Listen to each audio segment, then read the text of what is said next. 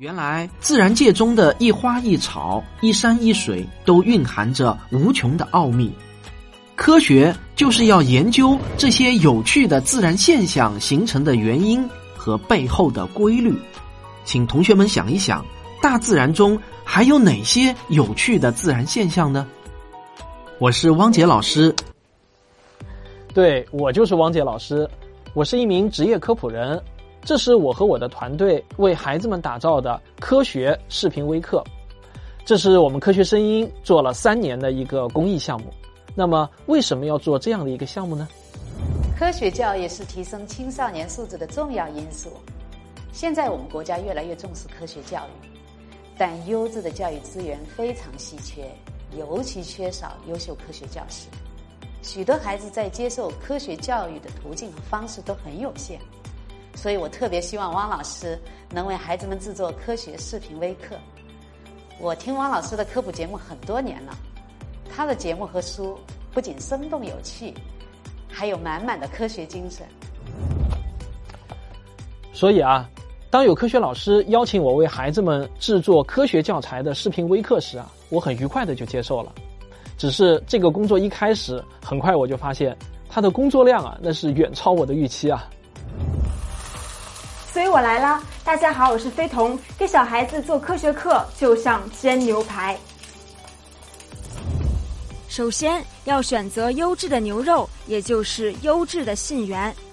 比如许多课外书上说驴鼠会跳崖自杀，但是我们查证之后发现，这基本上属于谣言。这样的知识，孩子们会吃坏肚子的。还有许多的名人轶事。虽然听上去挺励志的，但是要么是历史上没有发生过，要么是张冠李戴。而我们对儿童科普的坚持是，哪怕道理再正确，也不能拿错误的事实来举例。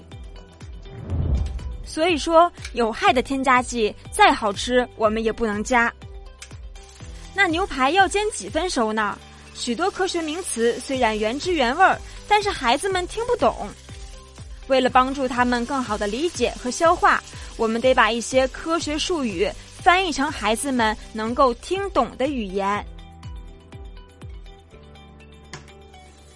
科学家们负责生产知识，而我们负责把知识加工成新鲜美味的食物。把我说的都饿了啊！感谢飞童为孩子们煎的牛排。不过这还没完呢，老师和同学们想要的不仅仅是牛排。传统的那一种纯书本的讲解教育方式是不能够完全适应我们科学课，科学更需要形象的画面和在实验当中来激发孩子的兴趣。我们发现学生很喜欢做实验，但是有很多实验并不是每个孩子都有条件亲自动手做。如果能拍成视频的话，会对教学很有帮助。小兵，那科学实验拍摄的任务可就交给你了。大家好，我是小兵。听了汪老师多年的科普节目，决定自己也投身于科普事业。这书本上的实验呀，真不是每一个都适合在课堂上面做的。比如这一百毫升的水里面，至少可以溶解两百克的白糖。但如果你真要这样去搅拌，我敢打赌，没有半个小时，你一定搅拌不下来。还有像这个实验，虽然书上说可以用加热蒸发皿的方式把盐从盐水里面提炼出来。但是考虑到孩子们做有一定的危险性，实验中我们也推荐把少量的盐水放在窗台上，让盐水自然的蒸发。虽然这样做会有一些慢，但这样一来，每一个孩子都可以在家里面自己完成。在每一个视频的最后，我们都会总结一个实验中的科学思维。散失水分的速度是不同的，对照是科学探究的重要方法。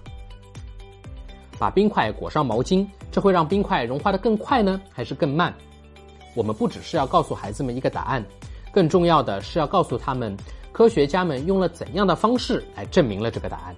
定性研究是科学探究的重要方式，定量是科学探究的重要手段。先假设，再用实验证实或者证伪假设，这就是科学探究的重要方式。许多老师为我们这些科学思维的总结点赞。对，科学思维，这也是教育部印发的科学课标中不可缺少的一块儿。很多老师都来问我啊，这科学思维到底该怎么教呢？问对人了，这正是我的强项。只是啊，我个人的精力和时间呢也是有限的。好在啊，我们的团队中又来了一位。我是汪老师的全职助理牛牛，协助汪老师进行课件项目的管理。为了我们的课件能够取得更高的质量，我们的工作流程被分为了十四步。